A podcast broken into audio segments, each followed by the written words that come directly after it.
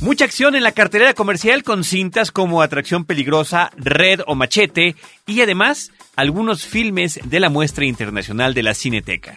Bienvenidos a Cinemanet. El cine se ve, pero también se escucha. Se vive, se percibe, se comparte. Cinemanet comienza. Carlos del Río y Roberto Ortiz en cabina. www.frecuenciacero.com.mx y en este su quinto año de existencia de este grupo de podcast, los de Cinemanet les damos la más cordial bienvenida. Yo soy Carlos del Río y saludo a Roberto Ortiz. Pues estamos de nuevo a cuenta, Carlos, gracias a eh, los escuchas que están eh, pendientes de este podcast y en esta ocasión, Carlos, hablaremos de dos películas de dos directores interesantes. Por un lado, Ben Affleck, conocido como actor estrella, pero que también ya incursiona en la dirección con muy buen paso, creo. Y por otra parte, Robert Rodríguez. Pues muy bien, vamos a arrancar, si te parece, Roberto, con la película que dirige y que protagoniza Ben Affleck, eh, que se llama The Town en inglés y que en México se llama Atracción Peligrosa. Sí, esta es una película que costó 37 millones de dólares, Carlos, y que al cierre del mes de octubre había alcanzado ya en la taquilla 120 millones, lo que quiere decir que está respondiendo de manera favorable.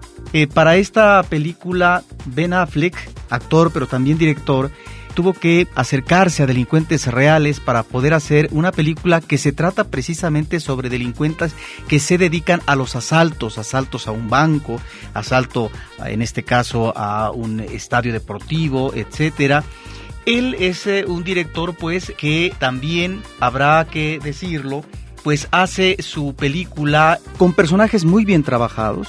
Me parece que está por un lado el elemento de la acción y por el otro lado están estos personajes que corresponden a esta fisonomía de los perdedores, de estos oh, hombres eh, eh, de los bajos fondos de ciertos barrios bajos que no van a prosperar, pero que tienen tal vez como alternativa la delincuencia para poder salir adelante. Y aquí maneja dos personajes que están en contradicción. Por un lado, el personaje de Jeremy Renner, el actor de Zona de Miedo, que se nos está ya eh, consolidando como una magnífica presencia, que es eh, un hombre que ha estado en la cárcel, que sale, pero que está en esa línea donde en cualquier momento puede caer al abismo, pero sabe perfectamente que no tiene por qué tratar de rescatarse en términos de moral o en términos de rectificación de lo que debe de ser el orden institucional, sino que él tiene perfectamente ubicado su situación dentro de lo que es el mundo delincuencial, del mundo de la ilegalidad. Pero por otra parte está el chico de buen corazón que hasta se llega a enamorar, ahí está pues el elemento melodramático que me parece que lo acciona bien Affleck, en donde está esta posibilidad o no de redención, de tratar de rehabilitarse y de poder ser otra persona que pueda salir de esos bajos fondos y poder dignificarse. Están pues estas dos posiciones, me parece que los personajes están muy bien trabajados, sobre todo el personaje que se mueve en esta psicología eh, de la ilegalidad y me parece también, Carlos, que el mundo de la acción, hay dos escenas extraordinarias, los dos asaltos que vemos, sobre todo en la parte inicial y en la parte casi del cierre de la película, están muy bien trabajadas las escenas y hay eh, un elemento de tensión, esta tensión que exudan los personajes, que logra manejarlas de manera muy conveniente eh, Ben Affleck. Me parece que está ahí una película que hay que ver y que hay que seguirle la pista, Carlos,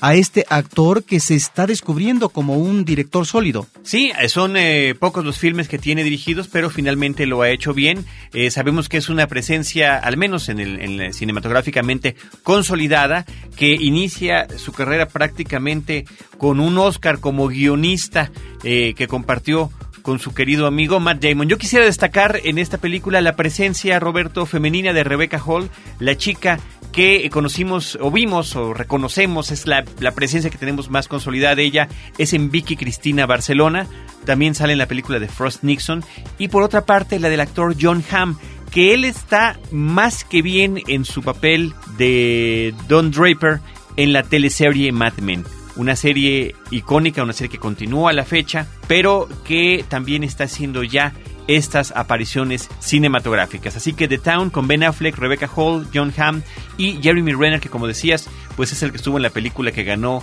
este año el Oscar a Mejor eh, Filme. Zona de Miedo. Eh, The Town se llama Atracción Peligrosa aquí en México. Muy bien, se reestrenó, por otra parte, continuando con lo que hay en cartelera, se reestrenó la película Volver al Futuro, Back to the Future, en su aniversario número 25, donde además es lanzada en el formato de Blu-ray y donde en diferentes momentos eh, en televisión y en algunos eventos se reunieron algunos de los miembros del elenco, el director, eh, y bueno, muchísimos fanáticos que ha conseguido esta cinta eminentemente ochentera y que creo que ha envejecido con mucha dignidad, que sigue estando en el corazón de muchísimas personas, inclusive para el estreno en México en pantalla cinematográfica en este 2010. Se hizo a través de una página de internet una votación para ver si había suficiente gente, lo organizó la distribuidora de la película para ver si había suficiente gente que la quisiera ver y sí, eh, se consiguió ese propósito. Se estrena, no es un estreno masivo, pero se estrena en algunas salas. Y bueno, creo que es muy interesante tener la oportunidad de revisitar una película como esta, que está ubicada en, en aquel entonces presente, el 85, cuando el personaje viajaba al pasado a conocer a sus papás en los años 50 y tenía que volver al futuro. Ahora, cuando hablas de que es una película que ha envejecido dignamente, ¿es porque la viste recientemente, Carlos? Sí, por supuesto. ¿Y te parece que es una película que sigue pasando la prueba del tiempo? Sí, digo, definitivamente se nota que está hecha en los 80, lo cual la hace inclusive enternecedora y creo que se suma a sus aspectos icónicos, porque parte de lo que hacía el filme en aquel momento era subrayar ciertos elementos de moda, de estilos, de música que eh, se contraponían a lo que sucedía en los 50. Entonces, en ese sentido, ahorita lo podemos ver, ¿no?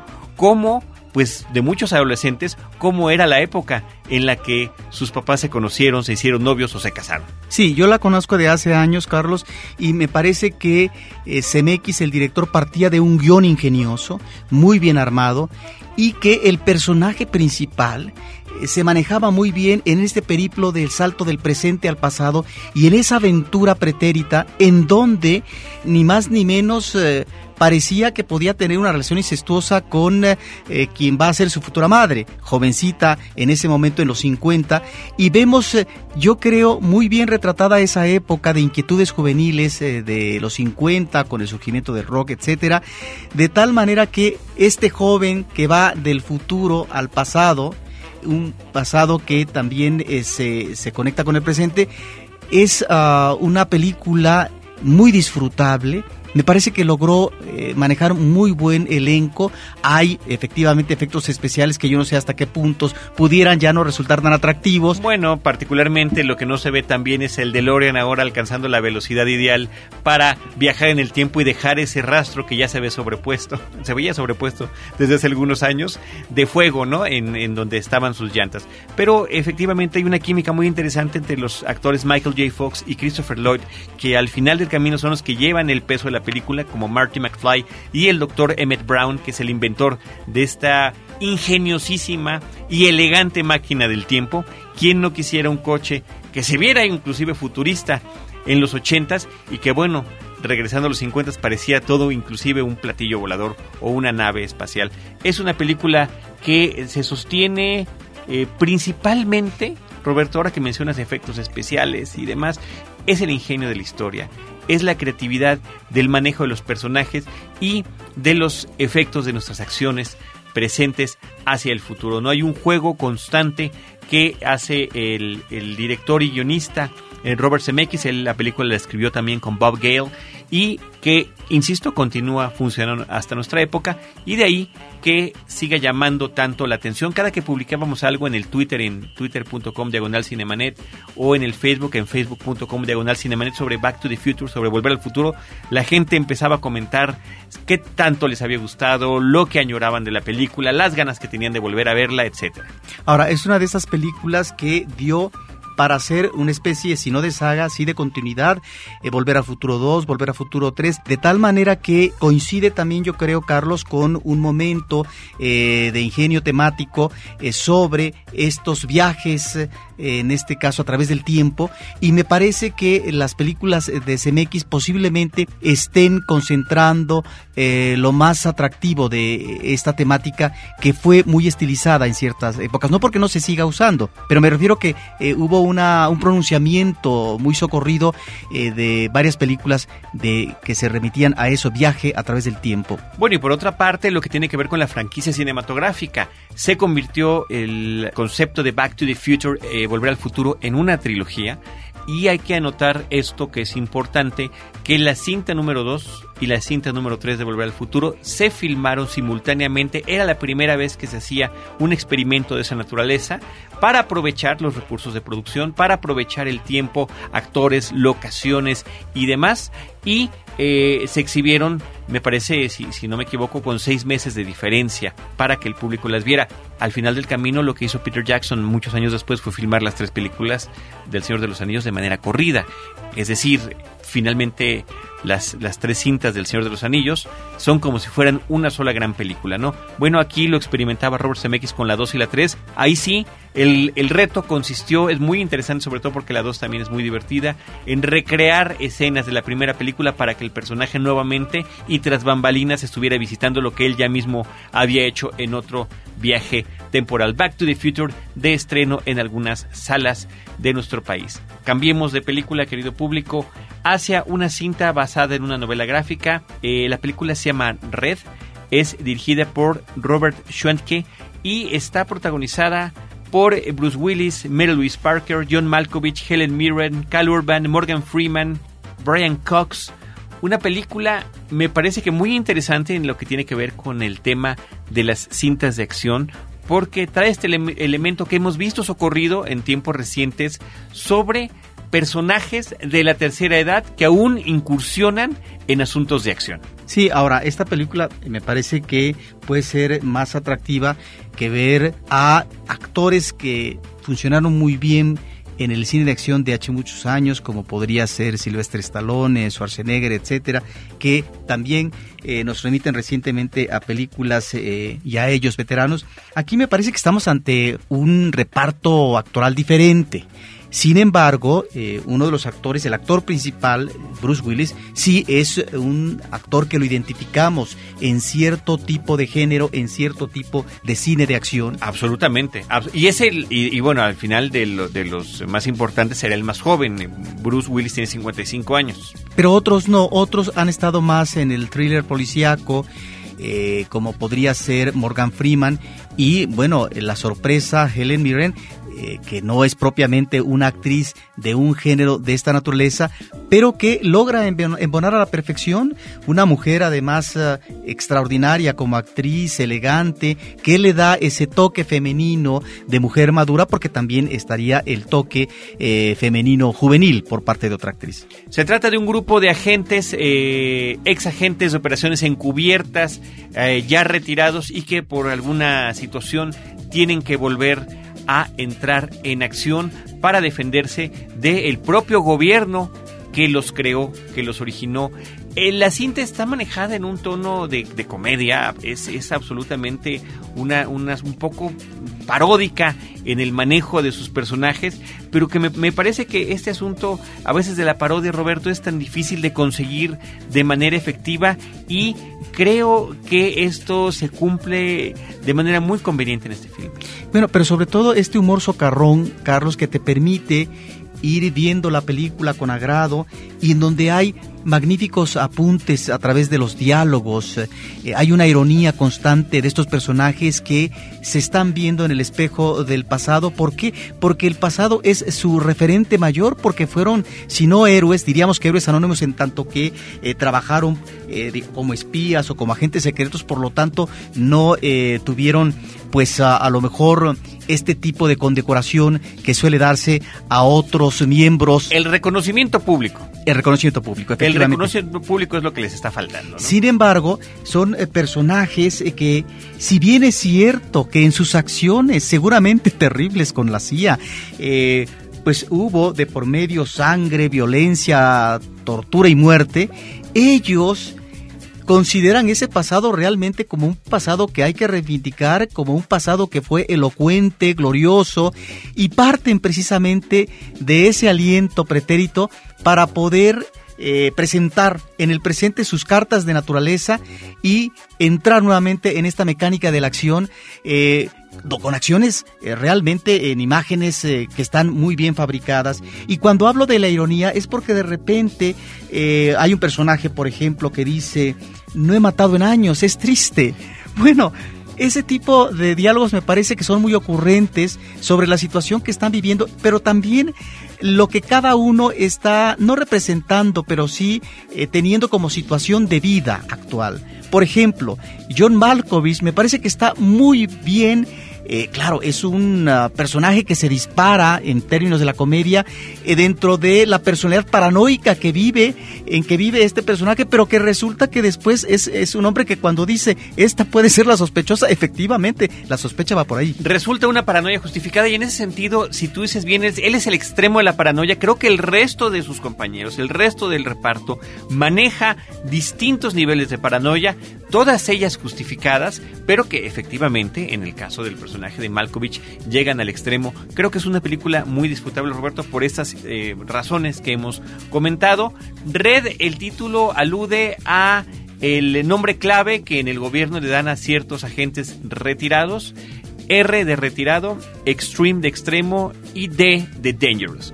Retirado pero extremadamente peligroso, que es el tipo de carpeta en el que está el expediente de Bruce Willis, por ejemplo. Y por si fuera poco, aparte del repertorio que se menciona, Carlos, momentáneamente aparece también un actor duro de acción en su momento, tiene actualmente 93 años y me estoy refiriendo a Ernest Borgnine. Ahí está, en una escena, pero que sirve de homenaje a un actor que finalmente fue también un referente, sino como actor principal, yo diría en la parte secundaria, en todo este tipo de cine de acción, de western y demás que se estilaron hace varias décadas. Pero imagínate la cantidad de películas en las que Ernest Borgnine ha participado y bueno, además de, de aquel matrimonio que tuvo en alguna ocasión con la mexicana Katy Jurado, eh, un matrimonio del que además se hablaba de que no les iba muy bien.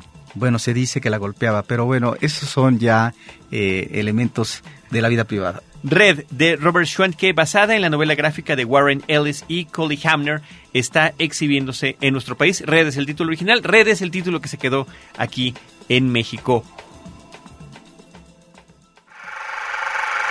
Cinemanet está de intermedio. Regresamos en un instante. Las diferentes expresiones artísticas se entrelazan con la tecnología y los medios digitales en Arte 2.0. Entrevistas y reflexiones sobre el arte en red y las redes de artistas. www.arte20.org. Un podcast de frecuencia cero. Digital Media Network. Ahora, diseñar y hospedar su página web será cosa de niños. En tan solo cinco pasos, hágalo usted mismo sin ser un experto en Internet.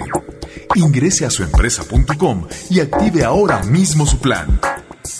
Suempresa.com, líder de web hosting en México. Los avances tecnológicos son mayores cada día y conforme crecen sus alcances, también sus riesgos. Crimen digital. Todo lo que necesitas saber sobre cómputo forense y seguridad informática. www.crimendigital.com un podcast de frecuencia cero. Digital Media Network. Cinemanet. Una película que no conservó su título ni siquiera traducido y que llegó a los extremos es Scott Pilgrim vs. The World. Tan sencillo que hubiera sido ponerle Scott Pilgrim contra el mundo cuando llega a llamarse en nuestro país con el título extremo de Scott Pilgrim contra los ex de la chica de sus sueños. Una vez más, un título exageradamente eh, descriptivo de parte de la trama de la película, pero me parece que es excesivo y que hay que decir lentamente para poder entender Scott Pilgrim contra los ex de la chica de sus sueños. O sea, los exnovios, digo, ya si están utilizando tantas palabras, bueno, que de plano le pongan los exnovios de la chica de sus sueños. Esta es una cinta que eh, se esperaba con cierta anticipación, Roberto, cuando se eh, anunciaba en la Comic Con, en este evento de principalmente de, de cómics, pero que se lleva ya a, eh, como foro para anunciar eh, películas, series de televisión y demás, eh, inclusive juegos, videojuegos, en lo que tiene que ver con, con el mundo de cómics, ciencia ficción y demás. Había como que una gran expectativa por este filme, fracasó rotundamente en su estreno comercial en los Estados Unidos, puso eso, esa situación en tela de juicio que se fuera a estrenar en otros países, en otros territorios. Eh, finalmente se estrena en México, también se está estrenando con pocas copias, pero me parece que vale la pena tener la oportunidad de verla. A mí me pareció una sorpresa agradabilísima en la cartelera. Podríamos, eh, creo que es muy difícil describir la cinta, podríamos decir que es una comedia romántica de acción y que es una acción que se cuenta y se narra como si fuera un videojuego principalmente, aunque el origen de esta historia es una serie de novelas gráficas, seis en total, eh, que el director Edgar Wright un director inglés que ya nos había traído dos especies de parodias muy interesantes en el pasado. Una, Shaun of the Dead, una de las mejores parodias que hay eh, sobre los zombies, y la otra que se llama Hot Fuzz, que es una parodia sobre el, cine de policías. Eh, y ahora nos trae esta película, que es la primera que filma en Estados Unidos, donde va narrando la historia de este hombre que, bueno, podríamos pensar que es un medio geek, medio loser, un, muchacho de 22 años que tiene una novia de 17, que sueña con una chica y que después la conoce en la realidad. Y para poder alcanzar a, tener su corazón, tiene que acabar como si fueran las etapas de un videojuego con sus siete exnovios malvados. Lo que llama la atención de la película es esta pirotecnia visual que tiene para contarnos la historia. Sí, yo creo que eso es lo que llama la atención y es lo que logra hacer contundente ciertos momentos la película ahí es donde encontramos cómo eh, ciertos efectos visuales encajan a la perfección en las situaciones que están viviendo los personajes. Porque de alguna manera la película nos ofrece un universo adolescente, que me parece que el retrato es afortunado, Carlos, porque ahí está estas inquietudes eh, a propósito de lo que van a hacer o no en eh, una tarde con el grupo musical, el valemadrismo de un joven, la exigencia que tienen a veces hacia el mundo que está enfrente de ellos, la actitud arrogante de menospreciar a cierta gente, etcétera. Todo eso está ahí. Y cuando lo está planteando en términos de diálogos o de situaciones, encaja, digo yo, a la perfección estos elementos visuales que sirven para de alguna manera eh, subrayar como para definir precisamente ese momento eh, de comedia más que de drama. Y por, por el otro lado, en el aspecto romántico, toda esta galería, todas estas posibilidades o no de poder eh, cautivar a una chica mm, tiene que ver también con eh, los momentos de inseguridad o de definición por parte de un adolescente en lo que va a ser la vida romántica. Me parece que en ese sentido las cosas se combinan muy bien y logran una feliz conciliación. Una feliz conciliación que eh, pues explota visualmente en la pantalla con una edición muy rápida, con una edición que además nos subraya momentos de humor en la película. El asunto, por ejemplo, de los encuentros, de estas peleas con los exnovios de, de, Ramona Flowers, que es el interés romántico del personaje principal. Bueno, imagínate, tiene que enfrentarse a actores que tienen pequeños papeles para esta película, que han encarnado a superhéroes en la pantalla grande. Brandon Ruth es uno de ellos, quien, fuera, quien fuera el más reciente Superman en la pantalla grande, o eh, Chris Evans, que es eh, la antorcha humana y que próximamente se estrenará como el nuevo Capitán América.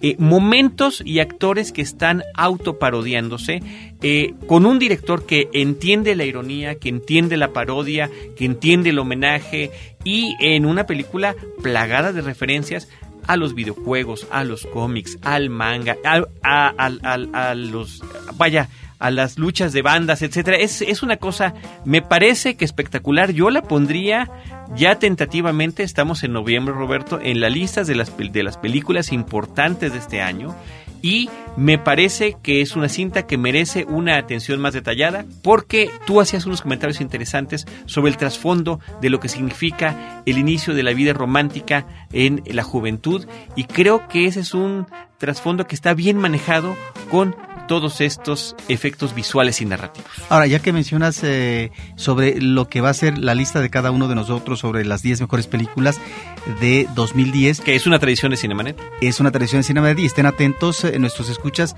de cuando hagamos este programa para hablar precisamente de los gustos que cada uno tuvo durante este año y qué es lo que consideró lo mejor de los estrenos de este año. Bueno, pero ¿qué ibas a decir? ¿Que, ibas a hacer algún comentario sobre alguna de las tuyas? No.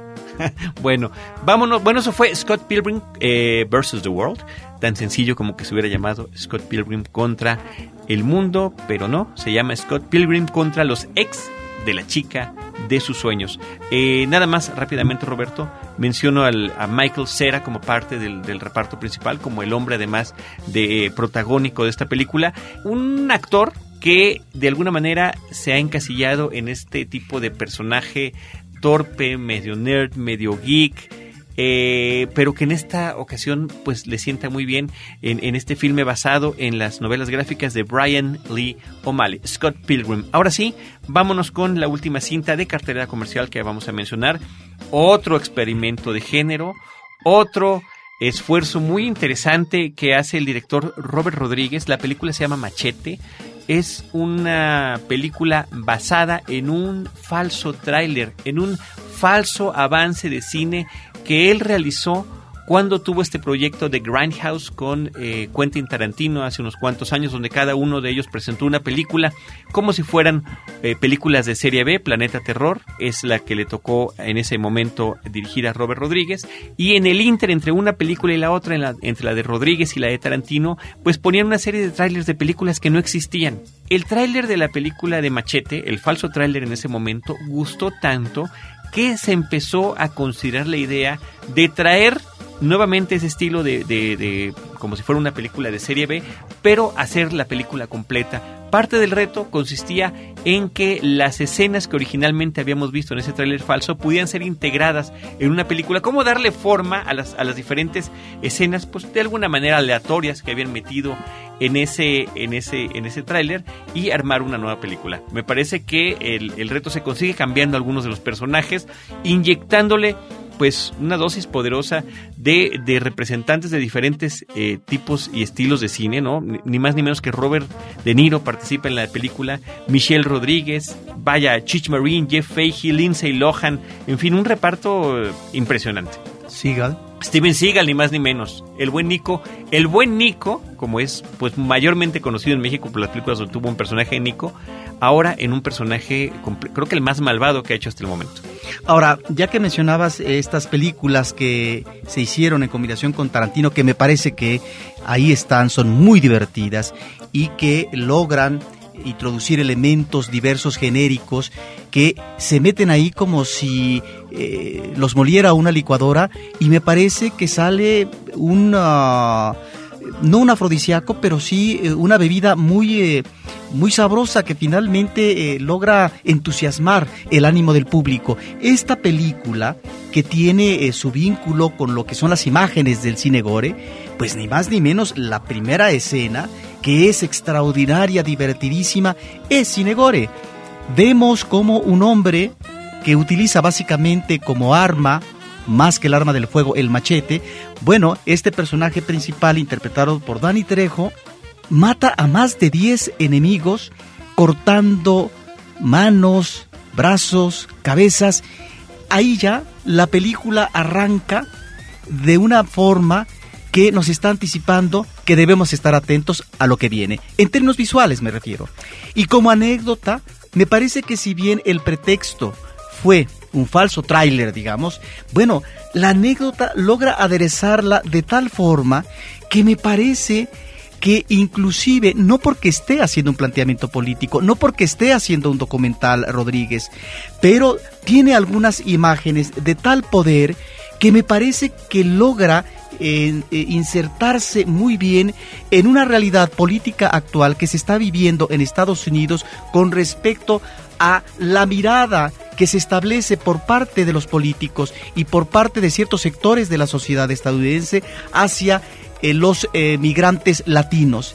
Hay en ese sentido imágenes poderosas que me parece que están de alguna manera dibujando eh, con eh, lujo de violencia y con un manejo de acción muy desbordada, eh, elementos de la realidad que se vive actualmente. Insisto, no es que estemos ante un documental, pero cuando vemos ciertas escenas y sobre todo esa parte final, que podría ser muy festiva, pero a ver, cruenta, eh, cómo se le revierte eh, los pronunciamientos y el interés de un candidato eh, político como el que interpreta Robert De Niro y la forma como termina el personaje, ahí es donde yo creo que un director inteligente, con sensibilidad, utiliza muy bien ciertos elementos de la realidad para trasladarlos al ámbito de la acción de ficción, Carlos. Sí, y efectivamente, eh, cuando se estrenó el verdadero tráiler de esta película en el 2010, que fue el día del 5 de mayo, eh, arrancaba Dani Trejo, que es el protagonista de la cinta.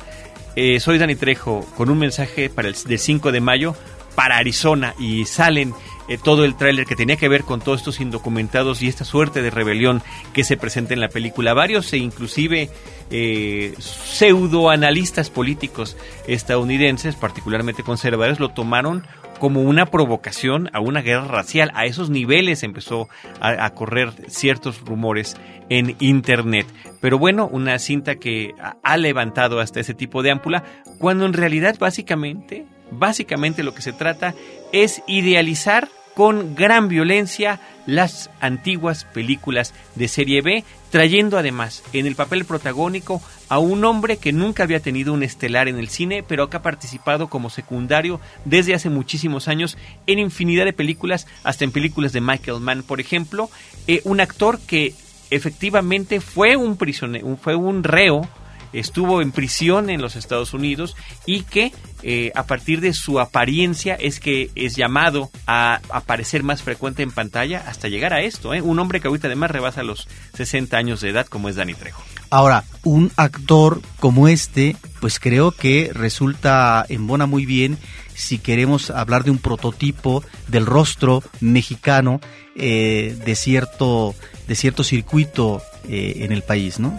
Pues ahí está Machete de Robert Rodríguez. Y Roberto, para concluir el episodio, ¿qué te parece si nos comentas lo que, eh, pues un par de cintas de las que han arrancado ya en la 52 Muestra Internacional de Cine de la Cineteca Nacional? Ya dedicamos todo un episodio a lo que fue la cinta inaugural, que es Los Olvidados de Luis Buñuel de 1950.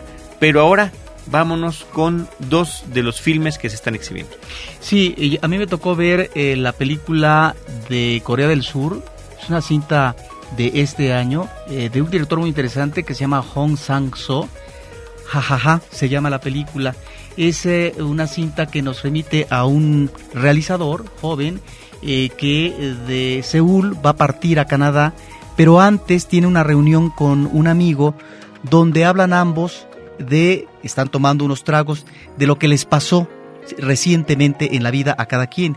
Curiosamente, ambos estuvieron en un mismo lugar, lograron no encontrarse físicamente, pero sí incursionar con personajes que ambos manejaron relaciones con ellos. Y me llama la atención que es una película en donde el presente, que es esta reunión de dos amigos que están hablando de lo que les acaba de pasar recientemente, esto el director lo muestra a través de fotografías en blanco y negro. Es decir, no es el presente ni la plática en vivo lo que se recrea a través de imágenes animadas, sino que las imágenes animadas serán la representación del pasado.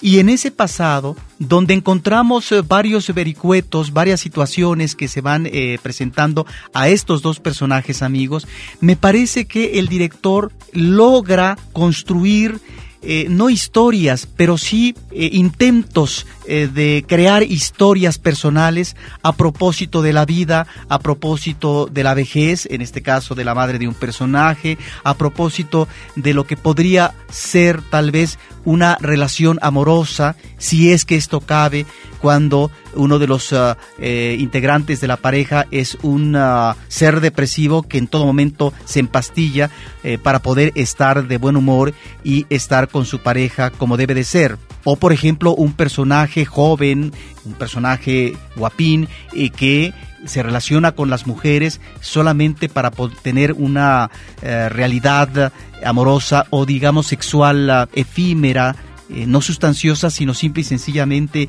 de disfrute, sin poder articular con ellas una relación más profunda, porque siempre está de por medio lo que podría ser por parte de él un cuestionamiento eh, de tipo existencial. Me parece que ahí están estos atisbos de realidad existencial de personajes que intentan o quisieran construir parte de su vida. Es pues una película muy, muy, muy interesante, eh, Carlos, que obtuvo el premio Una cierta mirada en el eh, reciente Festival de Cannes de este año.